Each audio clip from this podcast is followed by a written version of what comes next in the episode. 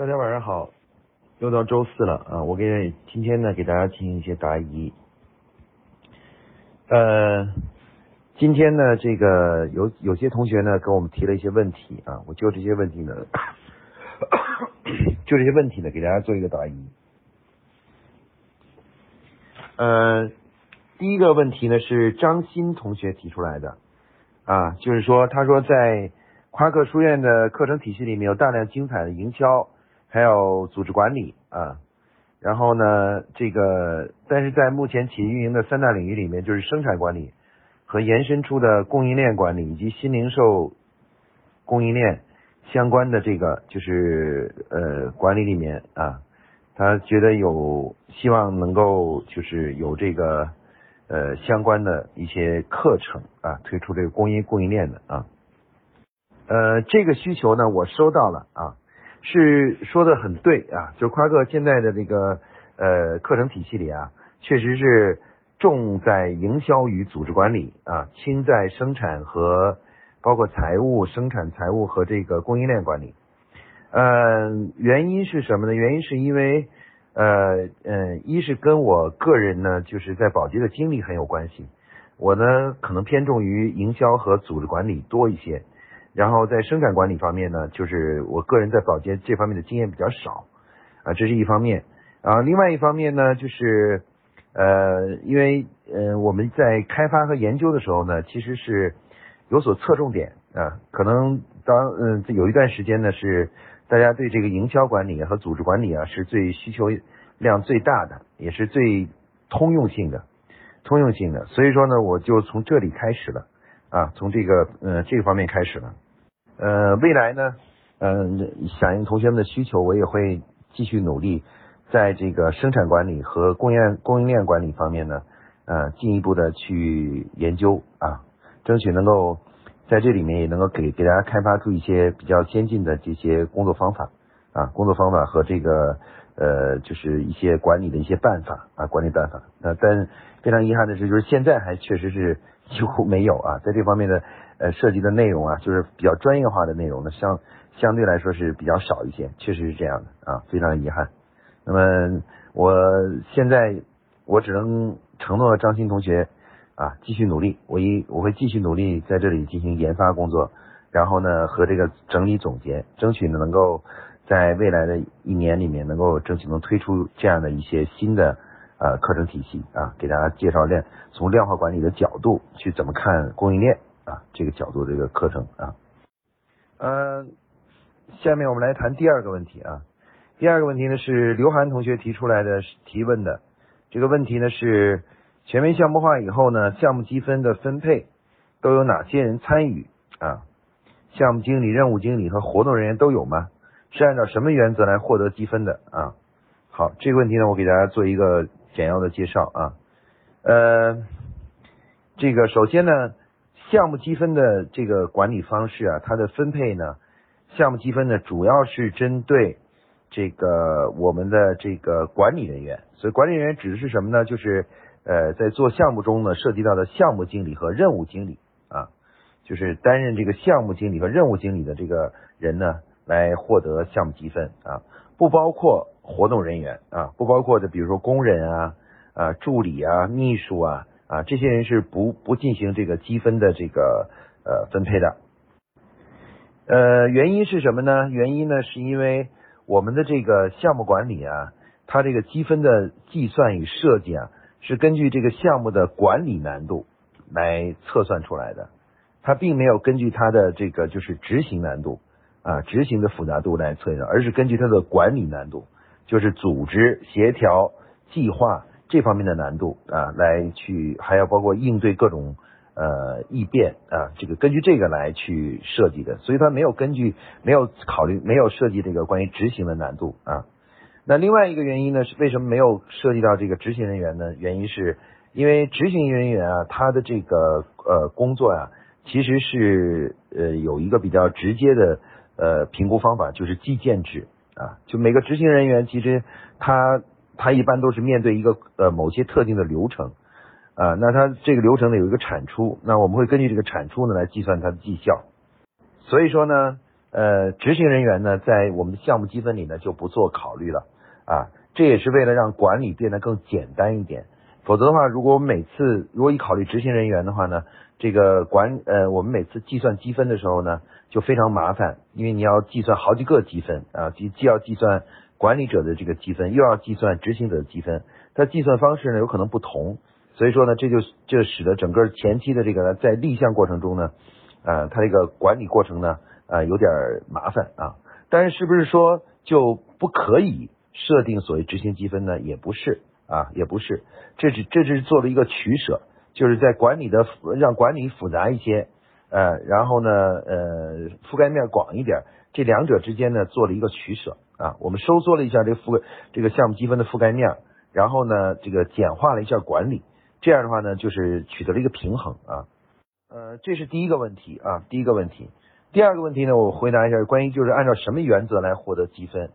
呃。管理人员呢，就项目经理和任务经理呢是要可以得到积分的。那他这个基本原则呢，一般来说是这样的：我们只定设定一个原则，就是项目积分，项目经理在总积分中啊，总的获得积分中的占比，我们会规定啊，比如说项目经理就占百分之五十，那就是说如果有五十个积分在这个项目里面做成功完成这个项目以后，有二十五个积分是要给项目经理的啊。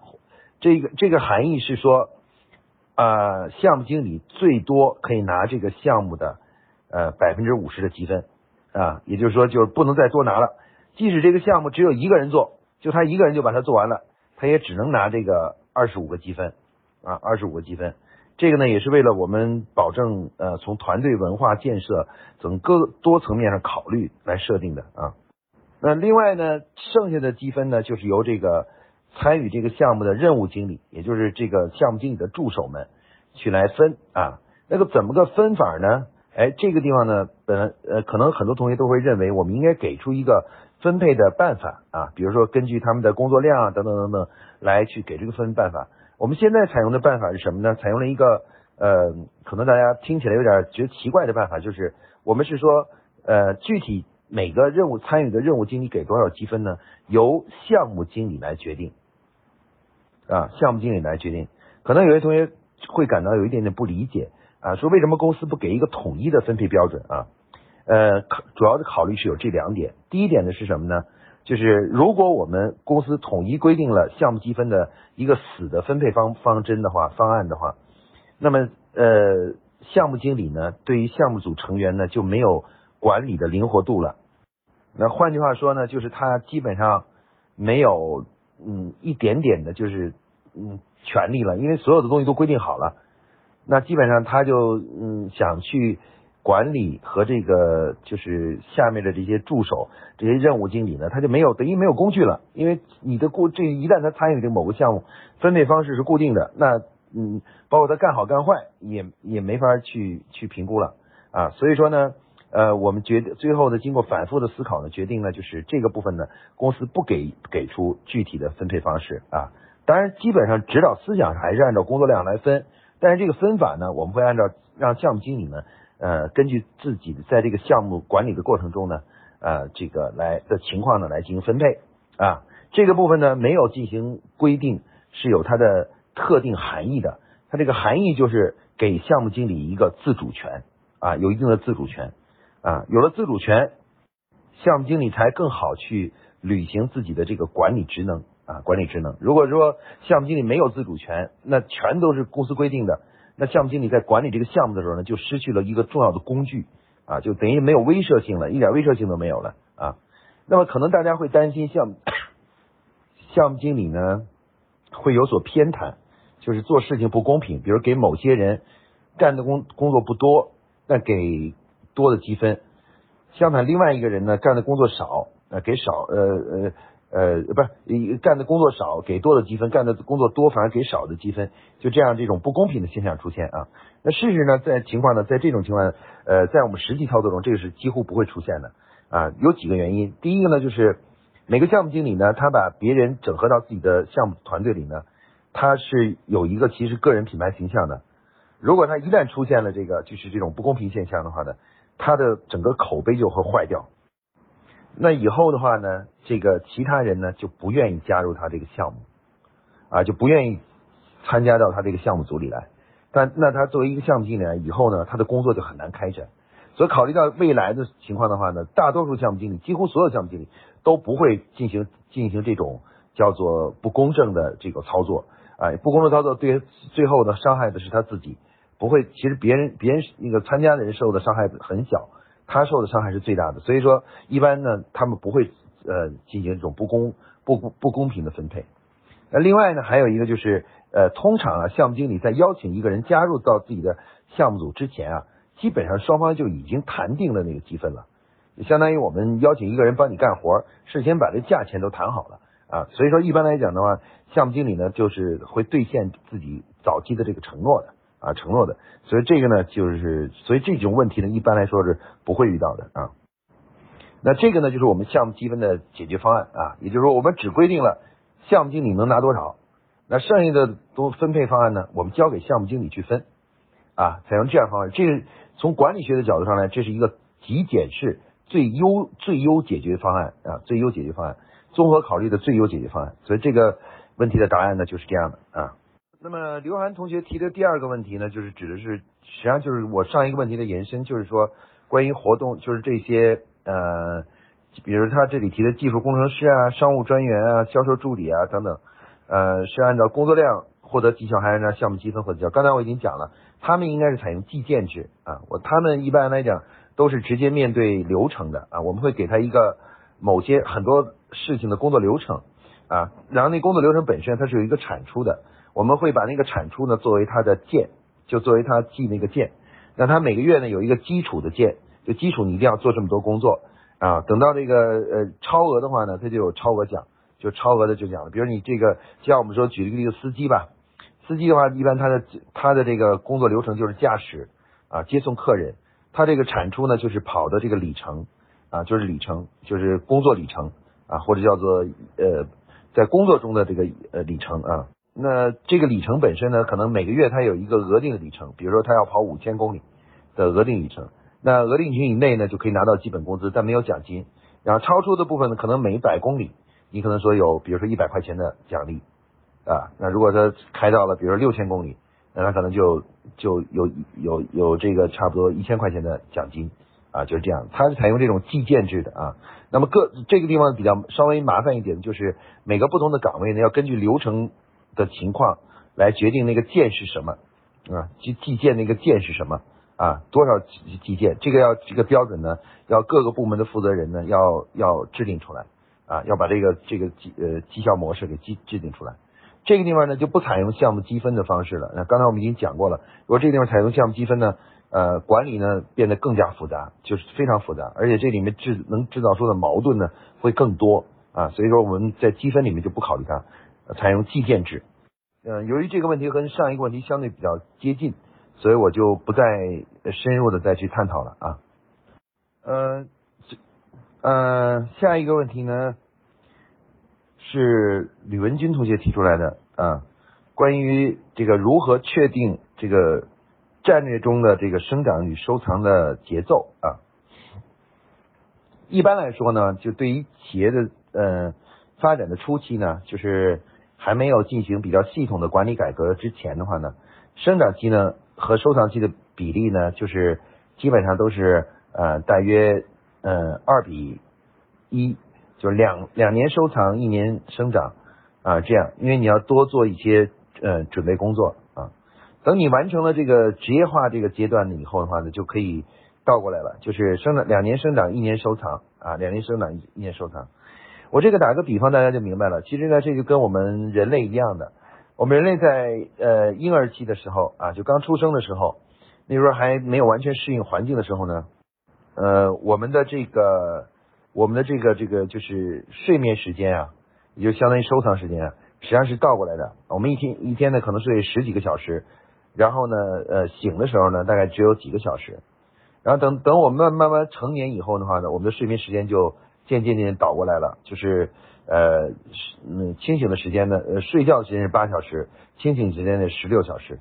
但是在婴儿期呢，正好反过来，就是清醒的时间呢是呃八小时，然后睡睡睡眠的时间呢是十六个小时。啊，这个就是呃，其实这个规律呢是普普一个普遍规律啊，就是生长收藏的这个节奏的话，其实主要是根据你的企业发展的这个成熟度啊，越成熟的企业呢，生长期的占比越多，呃，这个越不不成熟的企业呢，收藏期的占比就会越多啊，呃，这个判别的依据是什么呢？呃判别的这个依据，刚才我说了，其实最重要就是我们的企业是不是呃完成了这个职业化啊？职业化过程呢，实际上是是我们企业的第一呃第一步，也就是我们从游击队走向了正规军啊正规军。嗯呃，这个呢是可能是我们判断就是你是不是走向成熟成熟的这么一个呃阶段性吧。呃，当然了，我们可以考虑就是呃五年的在五年的这个战略周期里面。呃，比如说在呃职业化之前是两年收藏一年生长，等到了这个这个呃到了职业化阶段呢，可能是三年收藏两年是呃是生长，啊就稍微的调整了一下，然后等到了到了专业化阶段呢，可能就会慢慢进入到比如两年的收藏，三年是在生长期生长期啊，就是这样一个。这样一个就是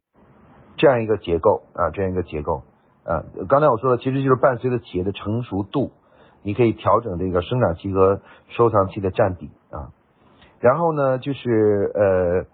呃，他这里问题的最后一步一问呢，是我根据夸克进化模型设计改革路径，如何确定从职业到专业啊，职业到专业啊？这个呢，呃，我们夸克呢是有一个测评的呃工具的。啊，就是一个测评问卷，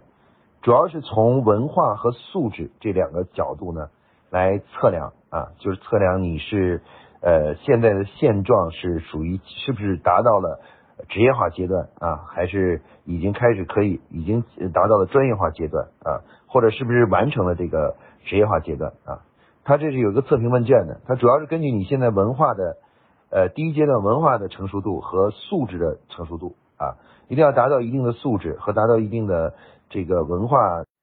文化的基础之后啊，然后再开才能进入到下一个阶段啊。所以说呢，这个呃关于这个测量问题的话，是我们确实是有一个测量的问卷啊。现在我们给企业做咨询之前，都要先进先用这个问卷呢，对企业现在的文化状况和素质状况啊，这个进行一个测量啊。通过这个呢，来确定企业现在发展的这个。发展处在哪一个阶段，然后再来设定，呃，它下一步是先完成职业化呢，还是说逐步开始，呃，把职从职业化开始，已经可以考虑进入到专业化等等，我们会呃根据那个问卷来最后确定啊那什么。这个问卷呢，我在这太长了，我也不好不好讲啊。那但那个关于文化部分啊，还有素质部分呢，我之前都讲过啊。那个刘文军同学可以去研究一下啊，我我之前讲过的关于文化。啊，三阶段的文化和三阶段的素质啊，素质要求。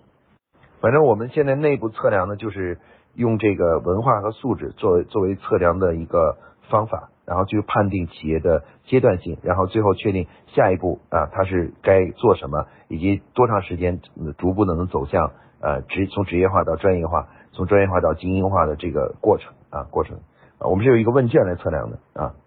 那么，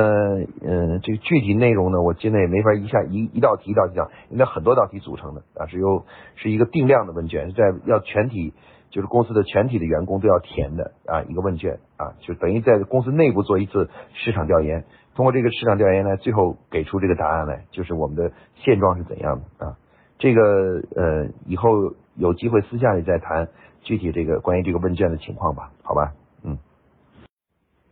李文军同学提这个问题呢，呃，这个关于这个十三条规律的这个次序问题啊，呃，这个问题提的很好啊，这个是做战略中一个很重要的一点啊，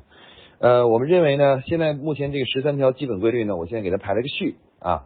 这个排在第一位的呢是统一文化规律，第二位呢是素质规律啊，第三个呢是规则规律，第四个呢是科学管理规律，第五个呢是工业化规律啊，第六个呢是需求规律，第七个呢是。全程体验规律，第八个呢是品牌规律，第九个呢是核心竞争力规律啊，第十个呢是资源整合规律，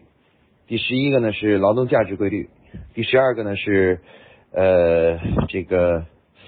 呃叫做平衡发展规律啊，最后一个呢是利他规律啊，这个现在那个顺序呢我已经给排了，排好了啊。那我们做战略的时候呢，其实这个每一个规律呢将引出关于需要打造的能力啊。那么能力打造呢，一定从底层开始啊，先要把底层的能力打好，然后呢再去做更高层次的啊这个能力啊，就不能跳步啊。所以说，在做这个五年战略的时候呢，一般来说呢，我们会呃先从底层开始思考，从文化、从素质、从规则和科学管理这几个底层的开始思考，他的能力的这个缺失啊，就是能力需要需要达到能力，先把这些能力呢先做出来。那么，在一个五年战略里面，一般是我们先把就等于按照这个顺序，先把前面的这些能力先打造出来，然后再去打造后面的，比如说营销层面的关于需求啊，关于全程体验，关于品牌的规律啊，这些都是当。前面的规律基本能力已经具备了，然后再去打造后面的啊，基本顺序呢就让按照刚才我说的这个顺序来做啊，呃，所以说这呃刚才我那个顺序念的念了，但是因为它录下来，你们都可以反复听一下那个顺序啊，十三条规规律的顺序的，十三条规律呢就像我们建楼房一样的，相当于十三层楼。那如果你想去建到建五层的，那前提是你把一二三四层要建好。啊，把它的基基础要打好，打好之后再去建建五层。那如果你不一二三四层的基础没有打好，上来就去建五层的话，那这个五层一定是不稳定的。它肯定是，就算你导入了一种什么东西，然后过两天肯定又会出问题，又会得又又会崩塌掉啊，就会等于就又又又得重来啊。所以说呢，这个规律的这个顺序性啊还是非常重要的啊。所以刚才这个吕文金同学提这个问题，说明你是真的深入思考了。啊，真的是非常深入的思考的这个问题啊，呃，那你你你到时候可以参考一下我给你提供这个顺序啊，顺序规律意味着能力啊，那么嗯，这个顺序呢就意味着能力打造的次序，就是先打造什么能力，然后再具备什么能力啊，然后再具备什么能力，它是有一个次序的啊，所以说只要你理解到这里啊，基本上对这个战略。具体怎么做呢？就会有一个思路了啊，一个思路。那具体内容呢？可能到时候跨个书院的那个战略版、战略那个、那个、那个呃呃视频呢，到时候会更新啊。更新以后，我会把这个顺序问题也会加进去啊。到时候你可以再看一下啊。